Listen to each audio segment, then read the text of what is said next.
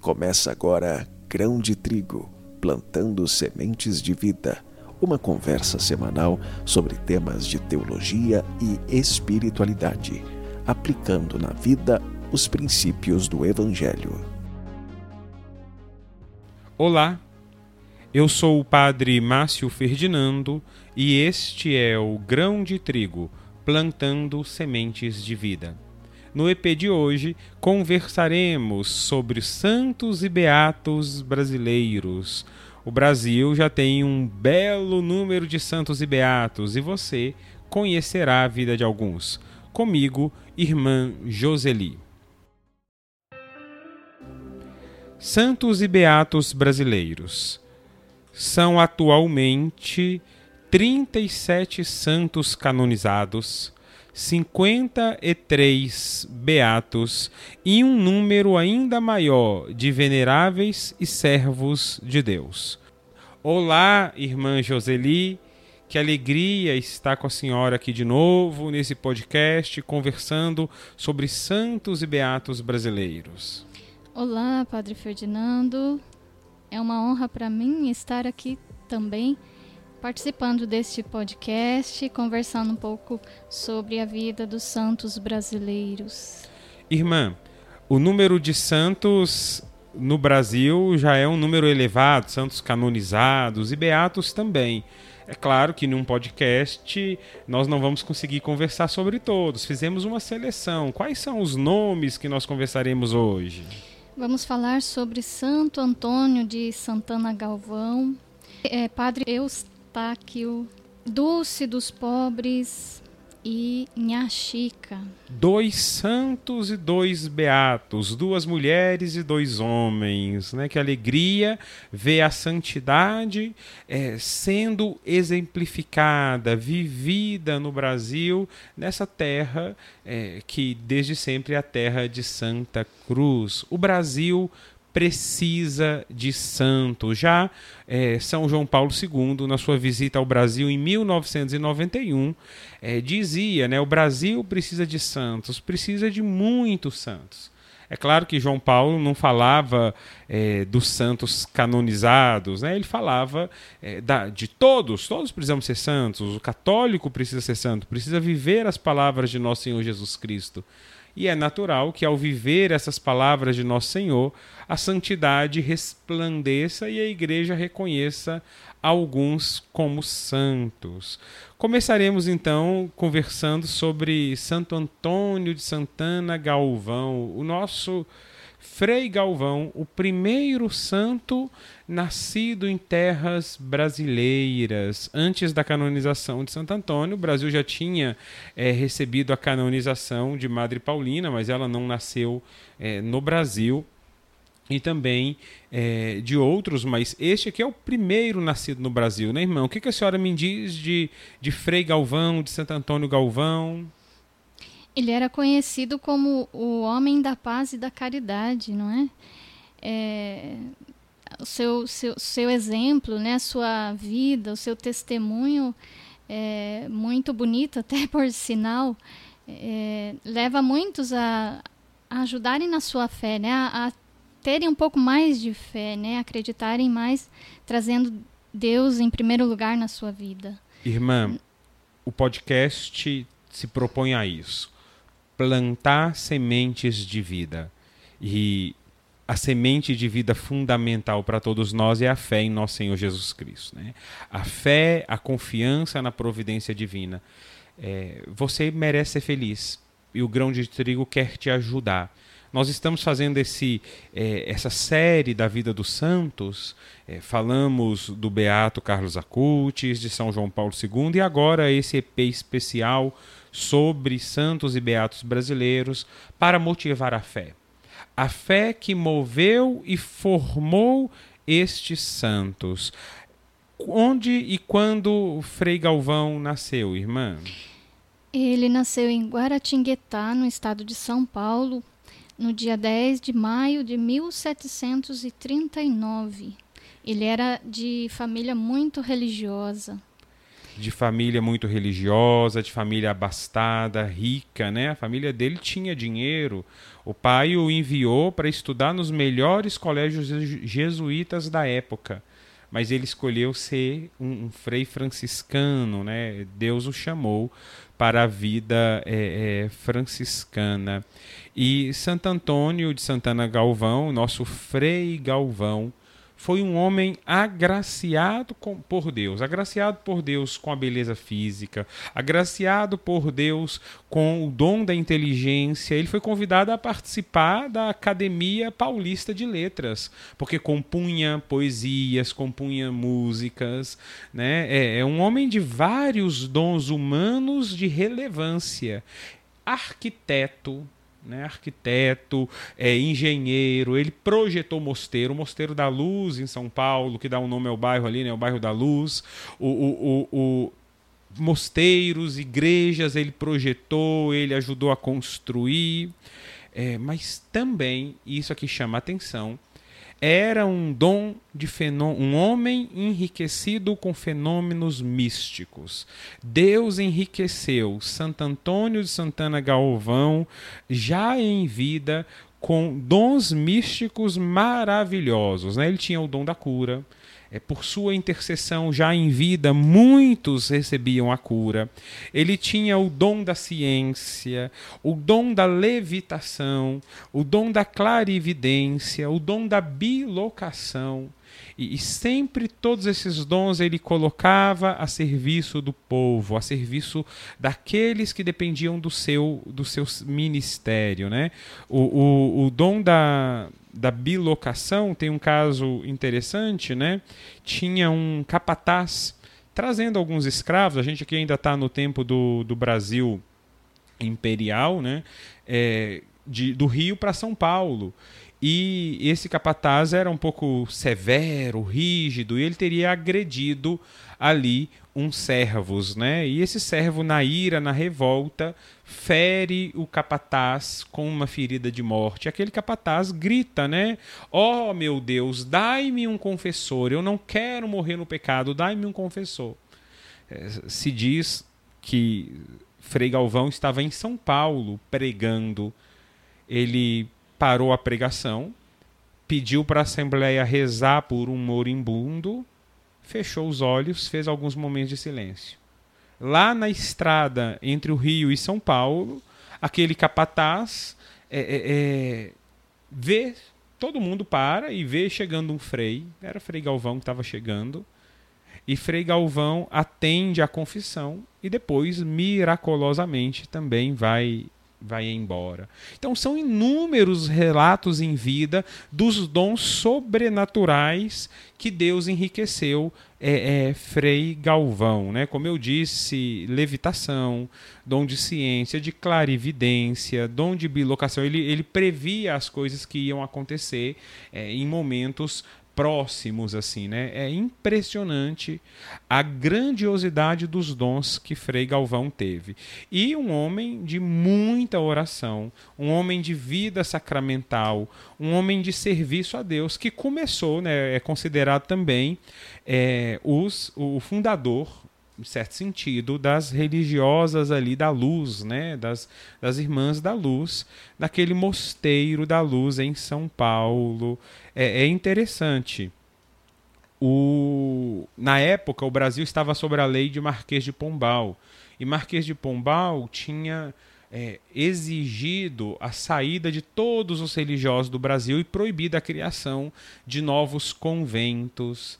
Só que Frei Galvão recebe ali o, o, contato com uma religiosa, a irmã Helena. E a irmã Helena tinha tido visões e revelações de Nosso Senhor Jesus Cristo pedindo a fundação de uma nova obra. Santo Antônio Galvão, muito culto, teólogo muito preciso, sabe? E ele, avaliando aquilo, consultando também com outros teólogos, reconheceu a veracidade das revelações que a irmã Helena tinha recebido de Nosso Senhor Jesus Cristo. Então ele aceita dar o apoio na fundação do Mosteiro da Luz. E como eles não podiam fundar um novo mosteiro, então eles fazem uma casa que seria casa para acolhida de mulheres, que estariam juntos sem votos religiosos, vivendo os princípios evangélicos, mas sem ser religiosas naquele momento, para tipo assim driblar a, a, a lei, né, driblar a proibição de Marquês de, de Pombal. É, você vê a criatividade de Santo Antônio Galvão. É, irmã Helena morre um ano e poucos meses depois da fundação do Mosteiro da Luz. E Frei Galvão se vê então responsável como pai espiritual daquelas religiosas que crescem, né? Crescem sempre em número, acompanhadas pela virtude, pela santidade é, de Frei Galvão. Algo muito peculiar das graças que Deus quis conceder ao povo brasileiro através de Frei Galvão são as pílulas, né, irmã? As pílulas de Frei Galvão. Como que surgiu essa história? Como que ela acontece? O que são essas pílulas? Então, essas pílulas, né, que ele pedia para que as pessoas que acorriam a ele, né, é, para tomar essas pílulas que dentro delas e, tinha uma frase em latim escrito é, na verdade, uma mulher com uma má formação no útero, né, e sem chance de engravidar, é, após três abortos espontâneos, ela ficou grávida e, com muita fé, ela pediu né, a intercessão de, de, de, de Frei, Frei Galvão. Galvão. É, é, o milagre da, da canonização, né, irmão? O milagre da canonização que, que foi com a Sandra, um milagre duplo. As pílulas são papelzinhos escritos, né? É, depois do parto, ó Virgem, permanecestes intacta. Mãe de Deus, intercedei por nós. Ele deu é, essas pílulas porque ali em vida foram atrás dele para socorrer uma mulher que estava doente e um jovem que estava morrendo. Ele não podia ir, é, então ele escreve essa oração e dá. Parte o papelzinho em três pedaços e dá para é, é, eles tomarem como se fosse um remédio e esses dois ficam curados. E aí a fama das pírolas, né, do remédio de Frei Galvão, começa a se estender e até hoje as religiosas fazem milhares e milhares de papeizinhos escrito isto. Depois do parto, ó Virgem, permanecestes intacta. Mãe de Deus, intercedei por nós. Ela era muito devota de Nossa Senhora, a confiança né, em Maria, que é virgem antes, durante e depois do parto. A senhora falou do milagre da canonização, que é esse milagre duplo, porque a Sandra ela tinha uma má formação no útero, o útero dela era partido ao meio, então não tinha como gerar uma vida. Ela teve três abortos, engravidou de novo por muita persistência dela. Os médicos disseram que a criança ia morrer, não passava do quinto mês. Uma amiga fala para ela de Frei Galvão, ela toma as pílulas, reza para Frei Galvão. A gravidez é levada até o fim. Conta todo prognóstico médico, a gravidez é levada até o fim. É feito um parto cesáreo por causa da complicação de, de um possível parto natural, a criança nasce bem, só que imediatamente após o nascimento começa a passar mal e precisa ser entubada. Se descobre que a criança tinha uma má formação gravíssima, a mãe começa a rezar e a criança é curada e sai é, é, da UTI em menos de 24 horas, a criança já está curada. Um milagre duplo: o milagre da gestação em útero que não podia dar a vida, e o milagre da cura de uma criança que nasce com má formação congênita e que é miraculosamente. O milagre da beatificação foi um milagre de uma criança também que é, é insuficiência hepática causada por uma hepatite seríssima, é, rezou e o milagre aconteceu. Né? Impressionante como que Deus faz. Né? Milagres acontecem, viu, gente? Nós só precisamos ter fé e amor a nosso Senhor Jesus Cristo. Então esse foi é, o beato, o santo, desculpa, Frei Galvão, que nós celebramos dia 25 agora, domingo passado foi é, é, dia de Frei Galvão. Vamos falar, irmã, de uma beata? Nós podemos falar né, de um beato, na verdade. Vamos falar do beato Padre Eustáquio. Ele não era brasileiro, né? Ele nasceu onde, irmã? Ele nasceu na Holanda, no dia 3 de novembro de 1890. O nome dele era Humberto van Elieshut. Depois ele recebe o nome de Padre Eustáquio. Recebeu o nome quando professou os votos né, na congregação dos Sagrados Corações. Corações de Jesus. Família pobre, humilde do campo, mas muito, muito católica. É, Padre Eustáquio, na juventude, conhece a vida é, de Santo são Damião, né, o santo de Molokai. Que vida bela de Santo Molokai. Depois procure aí, faça uma pesquisa, o santo de Molokai.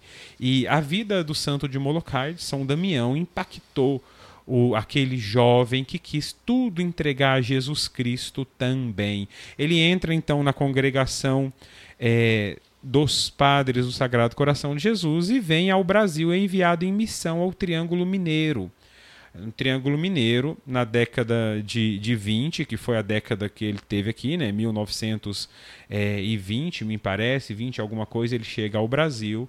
Ele prega com muita firmeza contra os erros do espiritismo, ensinando de fato a fé católica. Era um homem de muita fibra, mas um homem também de compaixão e de amor cuidou dos pobres, cuidou dos doentes, é, ele cuidava com muita caridade, ele tinha ali as ervas medicinais no, na horta dele, que ele dava aos doentes. É um homem que não poupou, ele gostava sempre de dizer: Eu me tornei tudo para o povo. Né, e encontrava no serviço ao povo Jesus Cristo, né? No mais necessitado, no mais pobre, ele sempre encontrava Jesus Cristo. E o lema dele era saúde e paz. E Padre Eustáquio procurava amar e fazer amar nosso Senhor Jesus Cristo. Ele se considerava um escravo do povo.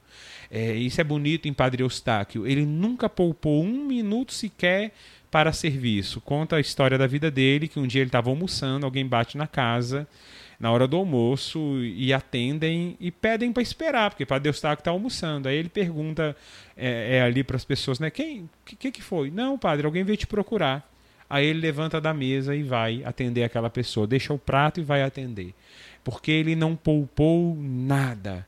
Deu tudo a Jesus Cristo, um homem de confissão, um homem de muito testemunho. E o que atraía as pessoas a Padre Eustáquio? É o seu exemplo, e os dons que Deus lhe capacitou.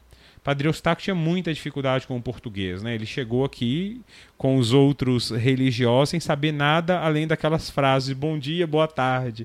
Então ele não, não arrastava pessoas pela pregação, mas arrastava pelo seu exemplo, pela confissão, pela oração. E foi mais um com dons extraordinários. É, Deus ornou Padre Eustáquio com dons de milagres. Em vida eram numerosíssimos os milagres que Padre Eustáquio conseguia. O beato Padre Eustáquio, as pessoas chegavam necessitadas, pedindo uma graça, pedindo uma cura. Ele colocava as mãos sobre as pessoas, rezava em silêncio, ninguém escutava aquela oração, a pessoa saía dali curada. Várias, várias as curas. Eram tantas as curas que nenhuma de suas andanças também ele foi para São Paulo transferido porque sofreu muita perseguição. É, os médicos começaram a mandar tirar para Deustáquio ali da região porque o povo não estava indo mais no médico. Ficava doente procurava para Deustáquio e era curado com as orações é, é, de padre de padre Eustáquio. É, o meu grande ideal é ganhar almas para Jesus e aliviar as dores e os sofrimentos das pessoas. Então ele buscava isso, ele repetia: o meu grande ideal é ganhar alma para Deus e aliviar as dores e os sofrimentos das pessoas. O povo mineiro ama para Deus Táquio, né? Morreu em BH. É, com obras de caridade, com serviço aos pobres, morreu atendendo confissão até o último momento é, construindo igrejas, evangelizando, cuidando dos mais necessitados. Irmã, a senhora quer acrescentar alguma coisa na vida de Padre Eustáquio? Quanto que ele morreu? A festa dele, que dia que é celebrada? Ele morreu dia 30 de agosto de 1943. Né? Interessante que ele tornou-se esse símbolo da fé religiosa. Né? É, por onde ele passava, ele passava abençoando. Né? Isso é muito bonito né, da parte dele. Ele não media esforços, né? Por onde passava, passava abençoando, rezava pelo povo. Não media esforços, homem da paz, homem da caridade, homem que buscou o alívio das dores e do sofrimento do povo, tentando ganhar almas para Deus. É, a senhora sabia que o presidente Juscelino Kubitschek, quando era prefeito de BH, considerava ter alcançado uma graça, um milagre de uma cura através da intercessão e da ação de Padre Eustáquio, todo mundo ia atrás de Padre Eustáquio. É impressionante os milagres que Padre Eustáquio fez em vida, né, com a oração pelo, pelo povo. E ele é celebrado no dia da morte dele, não é isso, irmã? Dia 30 de agosto. Dia 30 de agosto. Saúde e paz era o lema de Padre Eustáquio, do Beato Padre Eustáquio. Vamos falar de mais um santo, agora uma mulher, né? Nós falamos de dois homens, um santo, Frei Galvão, um beato, Padre Eustáquio, e vamos falar de uma santa. Vamos falar de Dulce dos Pobres, padre? Santa Dulce dos Pobres, a santa baiana, né? A santa da Bahia, de Salvador. Irmã, o que, que nós podemos destacar na vida de Irmã Dulce? Ela tinha o nome de batismo Maria Rita. Ela nasceu em Salvador, dia 26 de maio de 1914. E era uma pessoa assim cheia de alegria. Na sua infância ela adorava brincar de boneca, empinava pipa. Ela tinha especial predileção pelo futebol. Achei muito interessante porque essa parte da infância dela não não tinha conhecimento. Que maravilha. A, a, Santa da Caridade, né? Amou e serviu os doentes, criou hospital, trabalhou pelos mais necessitados. A caridade de Irmã Dulce é a sua grande virtude, sua caridade e sua oração é, lutou contra o aborto, cuidou dos mais necessitados. Nós temos muito a conhecer sobre a caridade da Irmã Dulce. Tem vídeos, filmes, é uma santa genuinamente brasileira. E algo bonito e espetacular é que é, Santa Dulce é uma das é, dos processos de canonização mais rápidos do mundo. Né? Se, se eu não me falha a memória aqui agora, é um dos, é, parece que é o terceiro mais rápido. Foram apenas 19 anos entre a sua morte e a sua canonização. É Deus quis que Santa Dulce, que Irmã Dulce fosse santa rápido. E os milagres são espetaculares, né, irmã? Quais foram os milagres de canonização e beatificação que levaram Irmã Dulce aos altares? Porque o que a santificou foi o amor a Jesus Cristo. O que a santificou foi é, é, o serviço aos necessitados, foi a sua caridade, o seu amor incondicional a Deus e o seu serviço ao irmão. Foi santa assim. Mas, para a glória dos altares, a igreja pede os sinais dos milagres para confirmar a virtude e, e, e o beneplácito de Deus, né? para confirmar que Deus escolheu aquela pessoa como sinal de graça. Então, Deus nos dá os milagres. Quais foram os milagres? Então, posso citar um milagre aqui de uma pessoa chamada Maurício, é, de, também de família muito religiosa, né? É, a sua família em si, os seus pais, né, ajudavam irmã, irmã Dulce nas obras sociais né, dela. E ele foi agraciado com a cura da cegueira. Ele perdeu a visão no ano de 2000 por um glaucoma avançado. É, durante 40, 14 anos, desculpa. E no meio de uma crise de conjuntivite, no ano de 2014, ele rezou, ele não aguentava mais, né? Ele rezou a irmã Dulce. E horas depois a visão melhorou. E começou a enxergar. Só Impressionante. Que, só que ele disse assim: é, Eu não pedi para voltar a enxergar, eu pedi que ela curasse das dores que eu estava sentindo. E no é. fim, ela agraciou com restituindo a, a, visão. Gente, Deus quando faz as coisas faz bem feito. É, o como que chamava o rapaz? Maurício. Maurício. O Maurício estava cego há 14 anos. Estava conformado com a cegueira, porque o glaucoma danifica o nervo óptico. E não tem cura. A cegueira produzida pelo glaucoma não tem cura. Ele estava conformado com a cegueira, mas ele ainda tinha o globo ocular. E aí ele pegou uma conjuntivite. Aquela conjuntivite infeccionou o globo ocular, que estava dando para ele dor, sofrimento. E sem conseguir dormir, ele se apega a Santa Dulce e pede: é, Dulce, me concede essa graça de eu dormir, de eu ter uma noite de sono. Ele estava pedindo que, é o glauco, que a conjuntivite passasse. Deus concedeu a graça por intercessão de Santa Dulce da cura da conjuntivite imediata. Ele teve uma noite de sono maravilhosa e no outro dia ele acordou enxergando. E todos os exames pós-milagre mostram ainda o dano no nervo óptico. O cara tá com o nervo óptico danificado, mas ele enxerga. Isso foi o milagre da canonização que levou Santa Dulce a ser canonizada.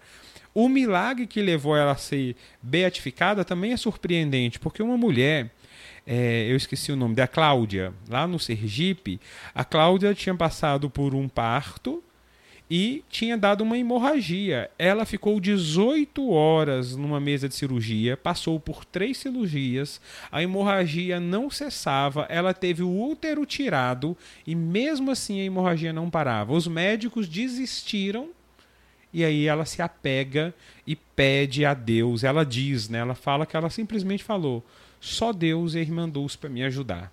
E ela miraculosamente foi curada dessa hemorragia depois que os médicos disseram não tem mais o que fazer, nós já fizemos tudo, já tiramos inclusive o útero, não tem mais nada que nós podemos fazer para conter essa hemorragia, que a gente não sabe nem de onde está vindo, e ela foi curada.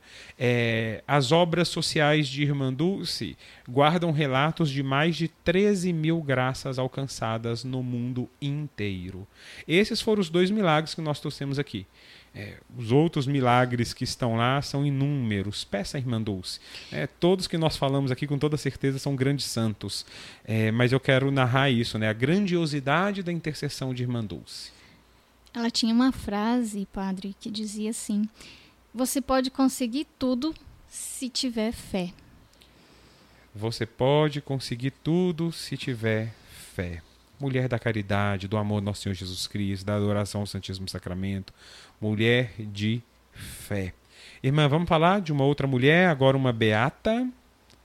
A beata Nhaxica. Beata Nhaxica, de nascimento Ana Lúcia é, Francisca. Francisca de Paula de Jesus. Ana Lúcia foi a pessoa que foi agraciada com o milagre. Francisca de Paula de Jesus, Nhaxica uma filha de escrava que perdeu a mãe quando ela tinha 10 anos de idade. Analfabeta, simples, mas que aprendeu da mãe a ter devoção a Nossa Senhora e a servir Nosso Senhor Jesus Cristo. É, em Achica viu, deixou frutificar no coração dela a fé da mãe. Né? E por causa disso escolheu nunca se casar. Que ser toda de nosso Senhor Jesus Cristo, que servir a missão da igreja, amava os pobres e se dava bem tanto com pobres porque era a, a, a santa né da caridade ali de Baimpendi é, a cidade onde ela exerceu o ministério dela o serviço dela. Ela não ela nasce em São João del Rei mas vai é, é, desempenhar o seu ministério o seu serviço caritativo em Baimpendi ela amava Nossa Senhora e tinha uma íntima relação com Nossa Senhora. E também uma santa agraciada em vida com vários dons especiais, né? vários dons é, é, é, espirituais. Por exemplo, o dom de clarividência, o dom de, de prever situações, de intuir sentimentos. É, Deus ornou Achica com dons sobrenaturais grandiosos. A população da época corria toda em Achica para buscar conselhos, para saber o que fazer. É, é, teve um, um, senhor que a filha. É, parece que queria entrar num convento. A senhora viu essa história? Chegou a ler, irmã? Aí ele não queria, ele queria que a filha se casasse. E aí ele levou essa filha em Achica para Achica dar um conselho para essa, essa senhora. Aí a Yashika virou e falou assim: não, ela vai se casar e vai ter muitos filhos, mas todos os filhos serão religiosos. E essa moça de fato se casou, teve 13 filhos. Alguns morreram ali pequenininhos e na gestação era um outro tempo, era o Brasil colonial, 1800 ainda, tempo imperial ainda, 1808. É, mas dos sete filhos que vingaram, né, que chegaram à vida adulta, os sete foram religiosos, né? Quatro freiras e três padres. É como que a Chica é, previu isso, né? Deus, Deus lhe deu esse dom né, esse dom da, da clarividência. E Deus enriqueceu Inhaxica com muitos dons. E, e o povo procurava Inhaxica para tudo. O povo procurava Inhaxica para milagres, o povo procurava Inhaxica para aconselhamentos, o povo procurava Inhaxica para achar o perdido. É considerada a santa que acha coisas perdidas, né? É, o povo procurava Inhaxica desde o povo simples, pobre, a altos funcionários da corte imperial procuravam é, Inhaxica profetiza. Ela era uma verdadeira profetiza. E com grande intimidade a Nossa Senhora, Nossa Senhora pede em Achica para construir uma pequena igreja, né? A Nossa Senhora é, é, é, me fugiu aqui agora o título de Nossa Senhora que em Achica tinha, mas é, ela vai lá, vai lá construir esta igreja para Nossa Senhora. Irmã, a senhora quer comentar mais alguma coisa da vida de Inha Chica? Algum milagre, alguma graça? É, ela é interessante que ela dá, se dava muito bem com os pobres, né? Os necessitados. Ela não negava atendimento para ninguém. Só um dia que ela tinha que ela dedicava, né? Que ela não não atendia, que era a sexta-feira, né? Porque é, ela recordava da paixão, morte de Jesus. Então, a intimidade com, com Jesus a, arrastava ela né, a, a dedicar esse dia para viver o dia todo por Jesus. Irmã, ela ficou órfã com 10 anos, aí ela e o irmão. E o irmão, é, o Teotônio, acabou conquistando algumas posses, criando algum patrimônio, e quando ele morreu, ele deixou ela como herdeira universal de seus bens. Claro, deixou o patrimônio para os seus filhos, para sua esposa, mas deixou em Achica herdeira universal de seus bens. O que, que Achica fez? Ela nunca usufruiu para ela dos bens da herança do irmão. Ela transformou tudo em obras de caridade e em missão da igreja. A primeira coisa que ela fez foi vender alguma coisa de bens, comprou um pouco de ouro e mandou dourar o altar de Nossa Senhora numa igreja. Mandou dourar e assim ela fez. Ela usou o patrimônio dela até o último centavo em favor dos pobres, em favor da evangelização, em favor da igreja. E quando ela começou a construir a igrejinha para Nossa Senhora, por ordem de Nossa Senhora, ela ficou sem recurso. E ela foi mendigar, ela saía pedindo, guardava, estocava material e conseguiu construir uma igreja. E Nossa Senhora, em sonho, pediu para ela um órgão. Aí ela chegou pro padre da, da paróquia então falou: Ó, Nossa Senhora está pedindo um órgão para a capelinha. O padre virou: Inha Chica, deixa disso. Um órgão é caro. Onde que nós vamos arrumar dinheiro para trazer um órgão? E ela falou: não, Nossa Senhora quer um órgão e nós vamos comprar um órgão. Então ela arrumou esse dinheiro para comprar um órgão, é um instrumento caro. E, e agora, onde comprar esse órgão, né? E ela vai lá de novo se aconselhar com Nossa Senhora. Ela tinha uma intimidade muito grande. Quando ela não sabia o que fazer, ela parava o que ela estava fazendo, entrava na capela, se ajoelhava diante da imagem de Nossa Senhora e perguntava para Nossa Senhora o que fazer. E Maria revelava para Inhaxica o que tinha que fazer. Inhaxica então sonhou chamou o maestro, um maestro conhecido ali da região, me fugiu agora o nome do maestro, e manda o maestro ir no Rio de Janeiro. Ó, você vai no Rio de Janeiro, tá aqui o dinheiro, você vai trazer um órgão do Rio de Janeiro, mas é para você comprar o órgão nessa rua, no número 72. Ela passou o número da rua, o endereço e o maestro chegou lá no Rio de Janeiro, sem, né, era maestro, conhecido e tudo, mas foi lá e comprou exatamente no endereço. Porque o dom de clarividência que Deus deu para Inhaxica fazia essas coisas. Ela não estava no Rio de Janeiro, ela não sabia. Foi Nossa Senhora. Ela entra para rezar, Nossa Senhora diz para ela: é para comprar o órgão nesse lugar, é para comprar o órgão nesse é, é, é, é, endereço, nesse número. E o maestro vai, compra o órgão, o órgão vem do Rio para o interior de Minas Gerais, vem do Rio para Bahia Pendi, é, no carro de boi. Quando chega lá na igrejinha de Nossa Senhora, cadê o órgão para tocar? O maestro tenta e o órgão não toca, não sai som, não funciona. Chacoalhando o carro de boi, o órgão estragou. Aí, é, em Achica, resolve rezar. E Nossa Senhora diz para ela que o órgão não estava estragado. Ela sai, avisa para todos que estavam ali esperando o órgão tocar. É, Nossa Senhora disse que o órgão não está estragado mas é que o órgão é para tocar amanhã, na sexta-feira, às três horas da tarde, em honra a nosso Senhor Jesus Cristo. A notícia se espalha. A multidão chega no outro dia para ver o órgão tocar às três horas da tarde. O maestro, muito devoto, uma pessoa de muita fé, confiava em, em, em, em Achica. Ninguém foi atrás de, de alguém para arrumar o órgão. Quando chega na sexta-feira, o maestro senta três horas da tarde, o órgão miraculosamente toca. O órgão miraculosamente toca. Uma mulher simples, pobre, filha de escravo, analfabeta, analfabeta que é, é, conhecia a Sagrada Escritura porque decorava a Sagrada Escritura. Ela fazia os outros lerem, escutava e decorava a Sagrada Escritura. Apaixonada pela paixão de nosso Senhor Jesus Cristo, apaixonada e íntima de Nossa Senhora. É, tem um outro milagre também, eu podia ficar aqui o dia todo falando dos milagres de Inhaxica, que são maravilhosos, mas tem um milagre é, é, do livro de batismo. Porque assim, é, um, um, santo, para ser santo, faz o processo e se é, vasculha a vida toda. Né? E ninguém achava esse livro de batismo de Inhaxica. E aí, será que Inhaxica foi batizado ou não foi? Porque a igreja precisa desse testemunha, não vai canonizar alguém que não é católico, não tem jeito né? E, e vão se atrás e se procura. Estão falando de livro de batismo de 1800.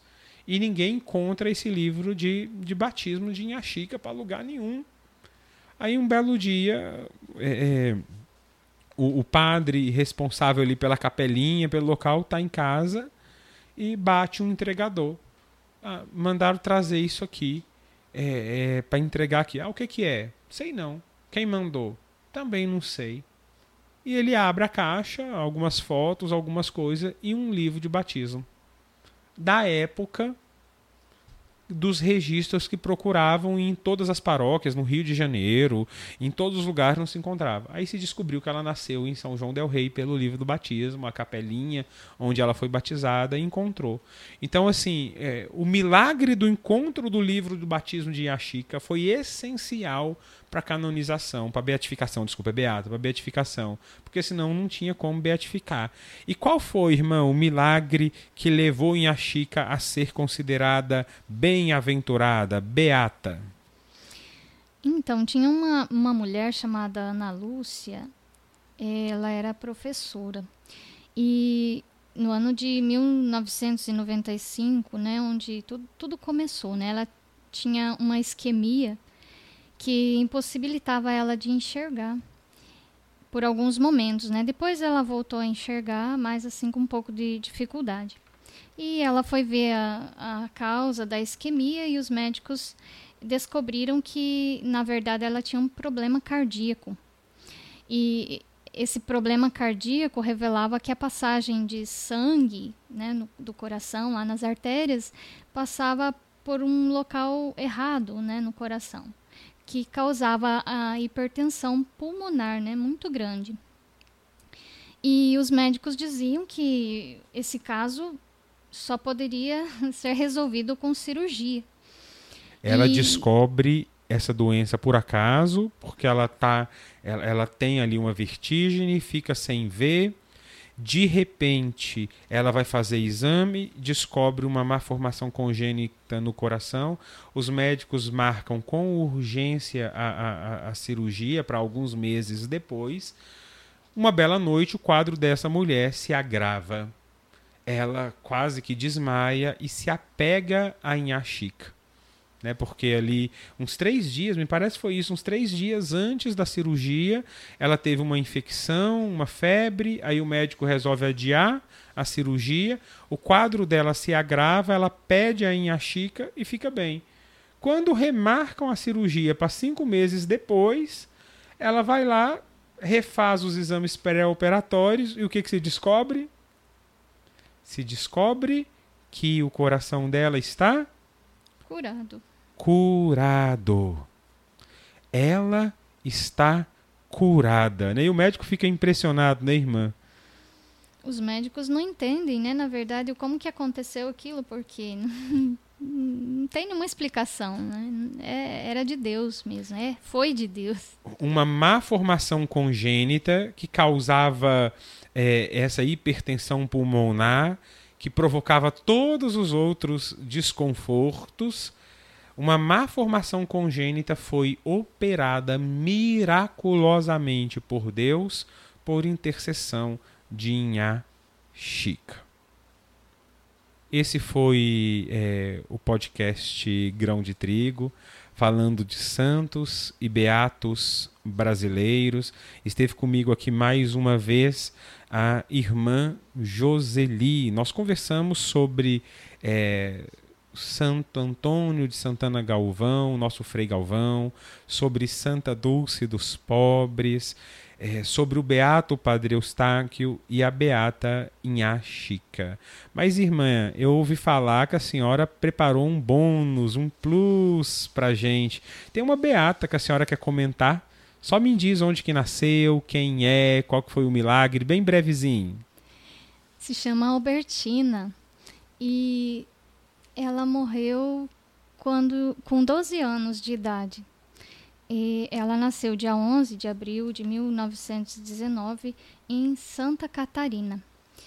É, ela defendeu a, a, castidade, né? Então ela, ela guardou toda a sua pureza por amor a Jesus, né? Então ela tentaram violentá-la. Tentaram violentá-la e ela com muita garra, muita força, é, para que isso não acontecesse, ela lutou até o fim e o, a pessoa que tentou né, agredir é, levou ela à morte, né, assassinou ela. Então, ela foi assim uma heroína, né, uma grande heroína. Beata da Castidade, Albertina, né? É a nossa Maria Goretti, né?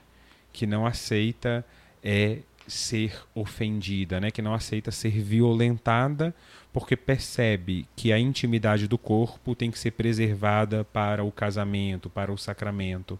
É assassinada com 12 anos de idade. É, o milagre da beatificação de Albertina também foi surpreendente, né, irmã? Uma cura. Que cura foi essa? Do milagre da beatificação de Albertina. A senhora estava comentando comigo aqui agora? Ah, um senhor agrônomo, ele, ele não andava. E reconhecendo a fama de santidade de Albertina, ele pediu com muita fé para que ele voltasse a andar. E ele conseguiu, né? Pelo, pela intercessão de Albertina, ele voltou a andar. Um paralítico que voltou a andar por intercessão de Albertina. A fé é uma semente que produz vida. Vida eterna lá no céu, mas vida aqui já, porque Deus faz milagres, Deus cura, Deus salva. Se você quiser colaborar com a nossa pauta de programa, quiser pedir informações, basta enviar um e-mail para ferdinandopalmas.gmail.com. Este foi o Grão de Trigo, plantando sementes de vida grão de trigo, plantando sementes de vida.